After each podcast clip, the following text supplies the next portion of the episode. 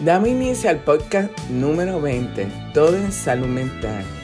Y el tema de hoy, el cerebro de la mujer. El cerebro es un órgano muy complejo y fundamental del sistema nervioso central, investigado en estudios científicos desde hace mucho tiempo. Desde estas investigaciones se han hallado diferencias anatómicas, químicas y funcionales entre el cerebro masculino y el femenino. Hay ciertas discrepancias científicas en si es cierto que existan diferencias entre ambos cerebros. La neurocientífica Daphna Joel de la Universidad de Tel Aviv, Israel, se basó en los últimos 50 años de más de 50.000 investigaciones que prueban que hombres y mujeres son iguales en áreas que van desde habilidades intelectuales y emocionales hasta características de personalidad e intereses. El estudio de Joel, publicado en la prestigiosa revista científica PENAX en 2015, confirmó esta idea. Su hipótesis era que si de verdad existe un cerebro masculino y uno femenino, quiso entonces analizar imágenes por resonancia magnética de 1.400 cerebros humanos. Ella refirió, lo que mi estudio muestra es que cada cerebro es un mosaico único de características, explica Joel.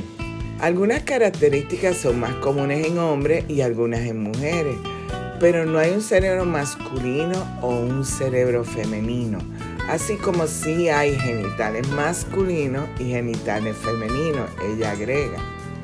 Pero este concepto no tiene ningún significado cuando habla sobre el cerebro, porque solo por saber la categoría sexual de dos personas no puedes inferir de antemano en qué sentido son cerebros similares y en qué sentido son cerebros distintos. El psicólogo Simon Baron Cohen es uno de los investigadores que no está de acuerdo con estas conclusiones de la científica Joel. Para el psicólogo y docente de la Universidad de Cambridge, Reino Unido, Existen estudios que demuestran que en promedio los hombres son mejores en el análisis de sistemas y las mujeres en empatizar con las personas. Otro estudio realizado en Amen Clinics en California, Estados Unidos, ha sido el mayor estudio de imágenes cerebrales llevado a cabo hasta la fecha y cuyo objetivo consistía en cuantificar las posibles diferencias entre el cerebro de los hombres y de las mujeres.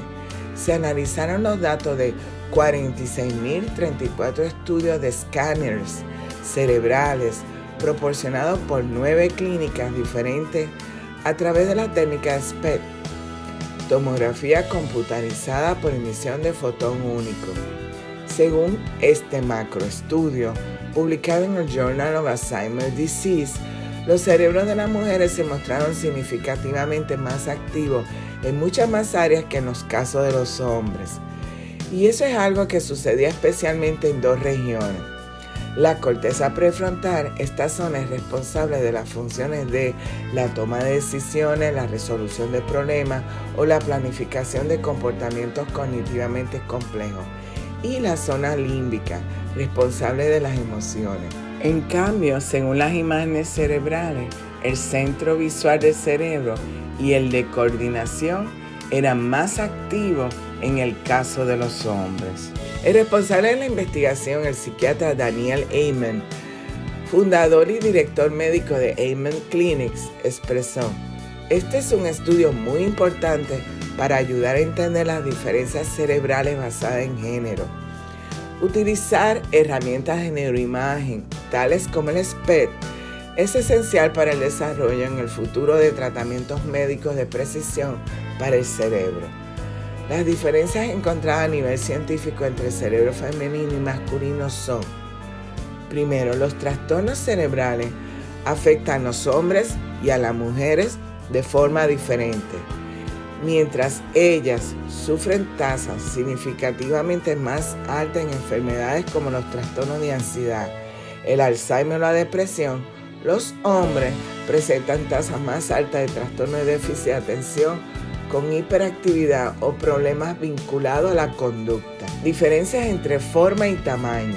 El cerebro masculino es un poco más grande que el femenino, así como el volumen del núcleo del lecho de la estría terminal. Y existen diferencias entre la morfología del cuerpo calloso. Esta es una zona en el sistema límbico al cual es responsable de las emociones. En la segmentación, el cerebro masculino manipula la información mediante segmentos diferenciados individuales y no vinculados entre sí, contrario a lo que ocurre en el cerebro femenino, que interconecta información y emociones. Las mujeres utilizan ambos hemisferios cerebrales para razonar. Los hombres llevan a cabo la tarea solo con el hemisferio derecho del cerebro. En la concentración, el cerebro del hombre focaliza la atención sobre la tarea en la que está enfrascado. En el cerebro de la mujer involucra su atención en diferentes asuntos al mismo tiempo. En las multitareas, el cerebro femenino usa ambos hemisferios complementariamente, por lo que tiene la capacidad de efectuar múltiples tareas al mismo tiempo, mientras que el cerebro masculino tiende a la especialización solo realiza una tarea a la vez. Con los sentidos, el cerebro masculino recibe la mayor parte de la información mediante la visión, sentido con mayor desarrollo y dominancia en los hombres. Las mujeres operan conjuntamente con todos los sentidos, con las habilidades. Las conexiones entre ambos hemisferios son mayores en el cerebro femenino.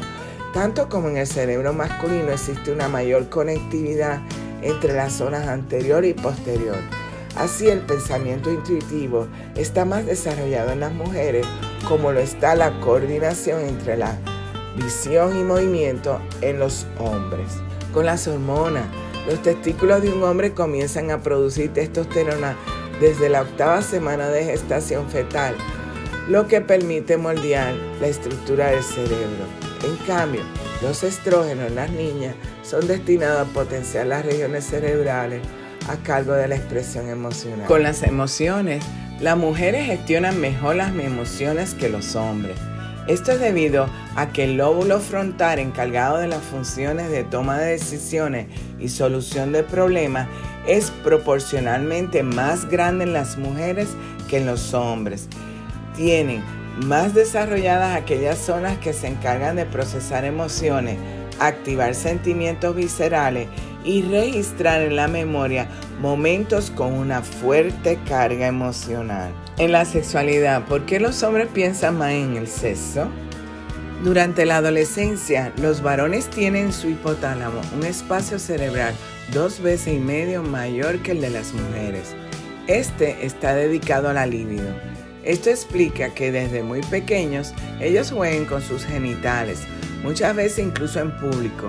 Más tarde serán los pensamientos sexuales los que estarán constantemente en su mente, los que los mantendrán listos para aprovechar cualquier oportunidad de tener sexo.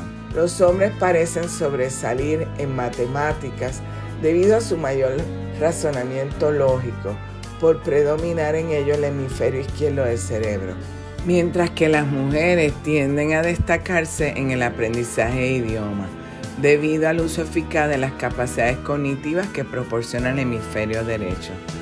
Realmente la ciencia ha expresado que hombres y mujeres son iguales en inteligencia. Los hombres tienen hasta un 4% más de neuronas que las mujeres. Sin embargo, las mujeres tienen más conexión entre neuronas que los hombres, llamadas sinapsis y tienen un volumen superior de materia gris en el polo frontal derecho, el giro frontal inferior y medio, el giro cingulado anterior y el corte occipital lateral del cerebro.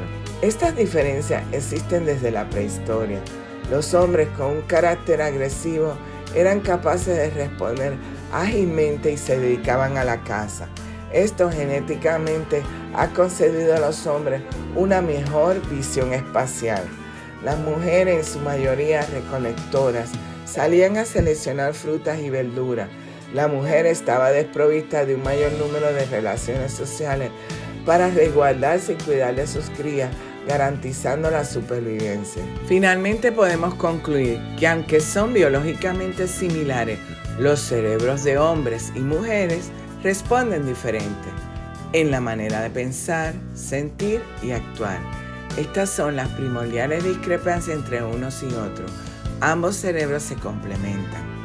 Toda mujer tiene la capacidad de desarrollar su cerebro a nivel intelectual, emocional y conductual. Y recuerda que para mantener nuestro equilibrio en la vida necesitamos de salud mental. Síguenos en las redes sociales como Instituto Nina de Neurociencias Clínicas y accede a nuestra página web www.institutonina.com. Hasta la próxima